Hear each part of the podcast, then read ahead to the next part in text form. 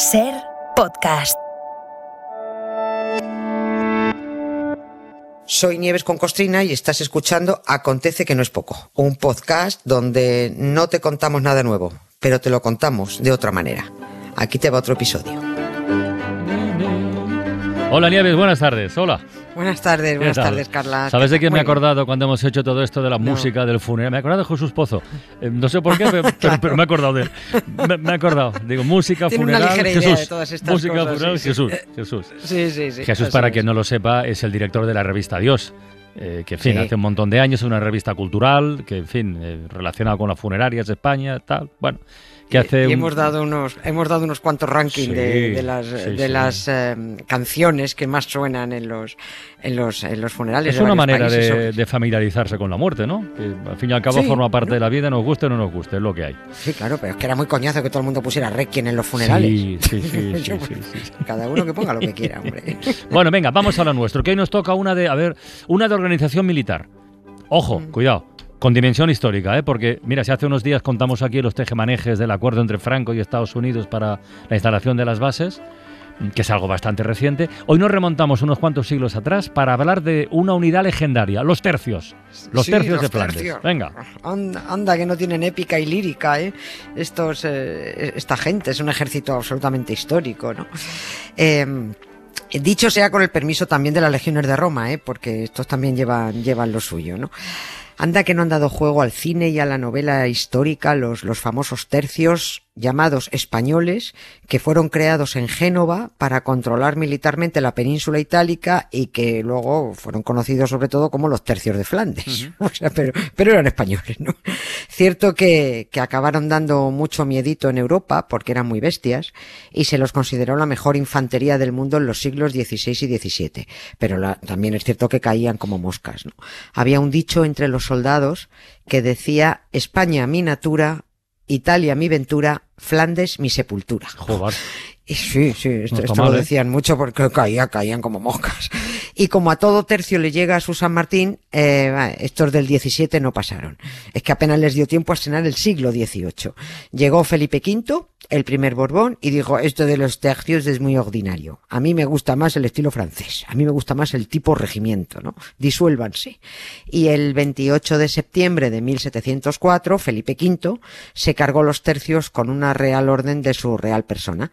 Hacía 168 años que otro quinto, Carlos V, de tu padre, ya sabes, Había, había dado él la imperial orden de su imperial persona para su creación, pero el quinto Felipe los mandó a la porra.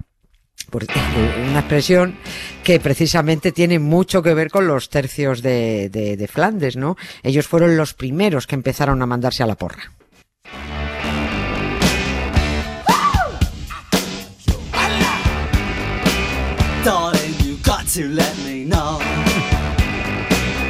Should I stay or should I go? If you say that you are mine, I'll be here till the end of time. So you got to let me know. O te quedas o te vas. Esto hay que explicarlo, Nieves. A ver, ¿por qué se mandaban, has dicho, a la porra a los soldados de los tercios? Sí, eh, los, tercios la verdad es que tienen un jugoso anecdotario en, esos casi dos siglos de historia, ¿no? Y lo de la porra es una de las muchas curiosidades.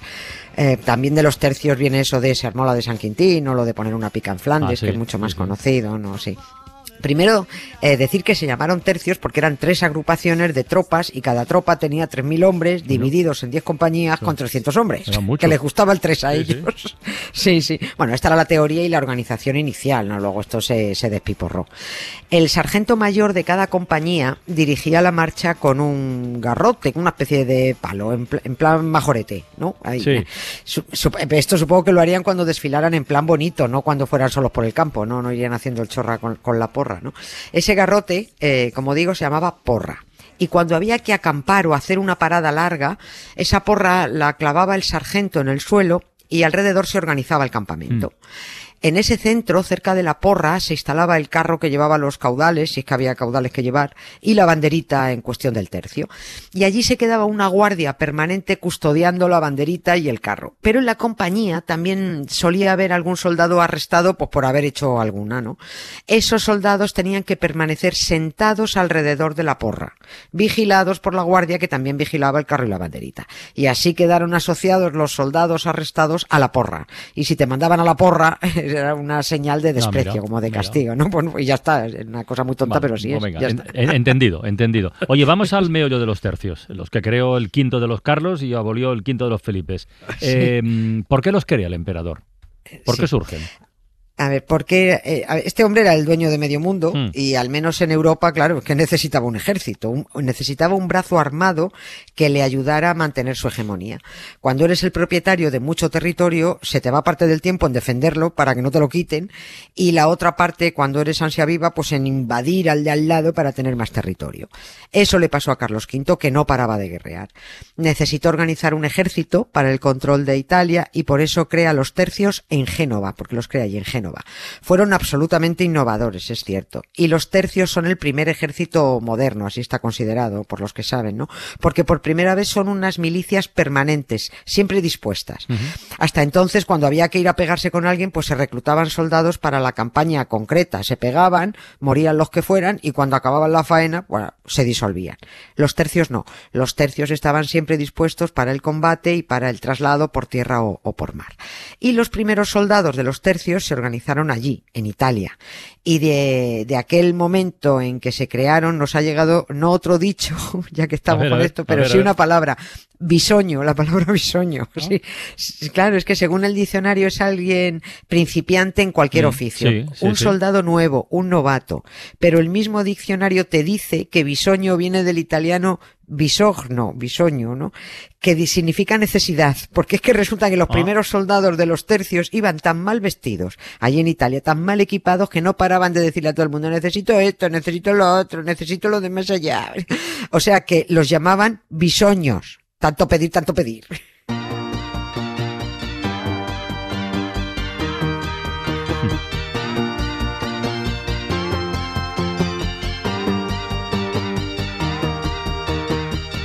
Voglio vederti danzare come le zingare del deserto, con candelabri in testa o come le balinesi nei giorni di festa.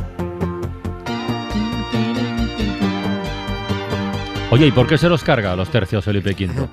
Quiero decir, ¿el cambio de dinastía trajo otra visión militar o no tenía nada que ver con esto?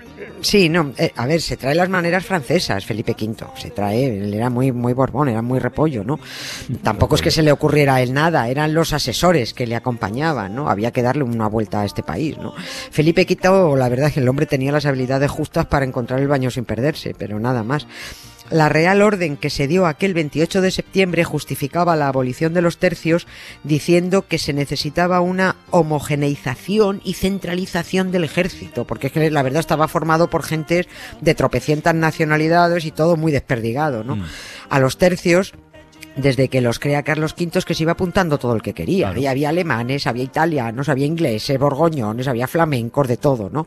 Los mandos, eso sí, eran, eran españoles, casi siempre, casi siempre. Y además había muchísima corrupción en, entre los mandos. Muchos oficiales no daban de baja a los desertores ni a los que se morían en combate, porque así se, ah, porque eh, seguían recibiendo las pagas.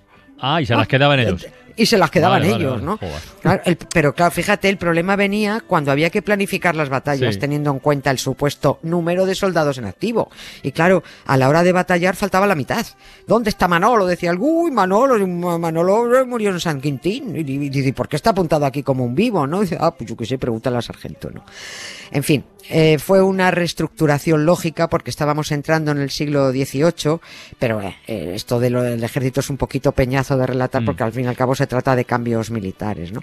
Se trata de que se cerraba una época de un ejército muy aparentemente prestigioso y temible. Y temible, sí, sí, ya lo creo. eran unos demonios para la población civil. Cada vez que los soldados no recibían su paga para, para evitar motines, se les dejaba que, que robaran, arrasaran, vamos, que se llevaran todo lo que hubiera por delante. Eh, porque eran mercenarios, no luchaban por un sentimiento patrio, nos daban, daban mucho miedo. Y mm, mm, me voy a meter en territorios boyeriles para recomendar una película ah, para quien quiera. Yo no sé si has visto, no sé si has visto La Kermés Heroica. Yo creo que no. Me, suena mucho el título, pero yo creo que no. Y si la vi hace tanto tiempo que no me ha dejado huella, que no me acuerdo. Sí, bueno, pues eh, para quien quiera echarle un ojo a, cómo veían en el extranjero los tercios españoles, pues que, la vea. Sabiendo que van a ver una película de 1936, en blanco y negro. ¿eh? Es una comedia francesa eh, del director Jacques Feider, que ganó muchos premios, entre ellos el de la mejor dirección en el Festival de Cine de, Venecia. ¿no? El director era belga, es decir, del antiguo Flandes, y él tenía una visión histórica de los tercios españoles visto desde allí. ¿no? es simpática. La peli está ambientada en un pueblo inventado de Flandes en 1616, en plena actividad de los tercios, que están preparando eh, sus fiestas en este pueblo, cuando aparece por, eh, por allí un duque español, por sorpresa, con los tercios para pasar la noche en el pueblo, ¿no? Tienen tanto miedo a la violencia de, de, los soldados y al pillaje que el alcalde planea hacerse el muerto junto con su corporación para evitar recibir a los españoles y que a ser posible pasen de largo. ¿eh? Pero las mujeres del pueblo tienen una idea mejor. Hasta aquí cuento, nada más. Insisto en lo de que quien quiera ver la kermés heroica que sepa que es de, de 1936, pero muy divertida. ¿eh?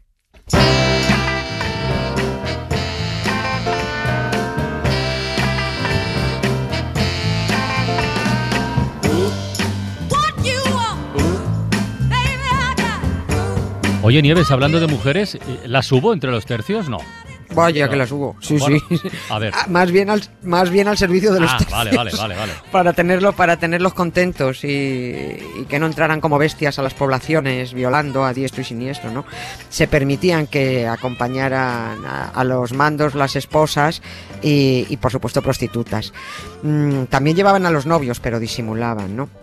Iban 100 soldados, decían que había, tenían que ir 100 soldados y 8, mujeres, mujeres comunes a todos y por eso las llamaron públicas, para diferenciarlas de las privadas y, no confundirlas que eran las de los soldados, ¿no? Pero bueno, eh, salvo la... Había otra palabra también muy graciosa, los incordios de las enfermedades venéreas que les salían en los testículos, ¿no? Así que mira, ya sabemos de dónde viene lo de incordiar también. Los tercios nos ha dejado mucho vocabulario. y mucha historia. Hasta mañana, Un beso. Hasta mañana, un beso. Para no perderte ningún episodio, síguenos en la aplicación o la web de la SER, Podium Podcast o tu plataforma de audio favorita.